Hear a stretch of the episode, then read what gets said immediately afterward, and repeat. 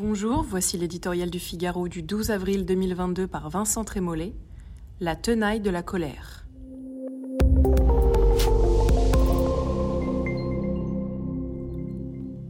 Le macronisme va bien. Le président candidat réunit, après un mandat tourmenté, 900 000 voix de plus qu'il y a cinq ans. Il aborde ce second tour en grandissime favori. Il consolide une force centrale qui revendique la compétence, l'expertise et s'envisage comme le cœur battant de la République, du progrès et de la raison.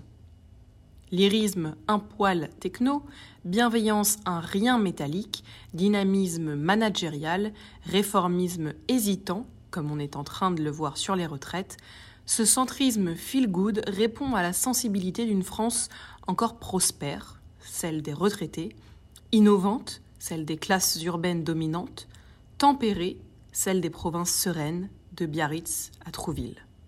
Cette citadelle électorale qui regroupe un tiers des Français vit désormais sous la menace de deux forces hostiles aussi puissantes dans les urnes que faméliques dans nos deux assemblées.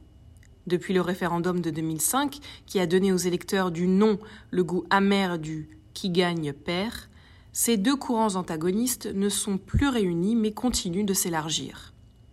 Si l'on additionne tous les votes qui forgent la tenaille de la colère, on atteint désormais les 60%. L'abstention de masse amplifie le phénomène. À gauche, la percée de Jean-Luc Mélenchon met en lumière l'hybridation d'une gauche anciennement socialiste avec la jeunesse écolo des métropoles et les banlieues islamisées. À droite, la poussée spectaculaire du bloc nationaliste a broyé ce qu'il restait des républicains. Trois tiers irréconciliables qui entraînent Macron et Le Pen dans un affrontement total aux conséquences forcément négatives. Si les sondages disent vrai, la victoire d'Emmanuel Macron fait peu de doute. Mais le paysage politique dévasté dans lequel il pourrait entamer son second mandat est très préoccupant. La frustration née du sentiment de l'alternance impossible risque de durcir un peu plus la tension qui traverse notre pays. La tentation sera grande, dans cette partition sociologique, de réveiller la guerre de classe à classe de ceux qui n'ont rien contre ceux qui ont, selon Tocqueville. Le chef de l'État l'a compris, qui promet de nouvelles formes de gouvernement.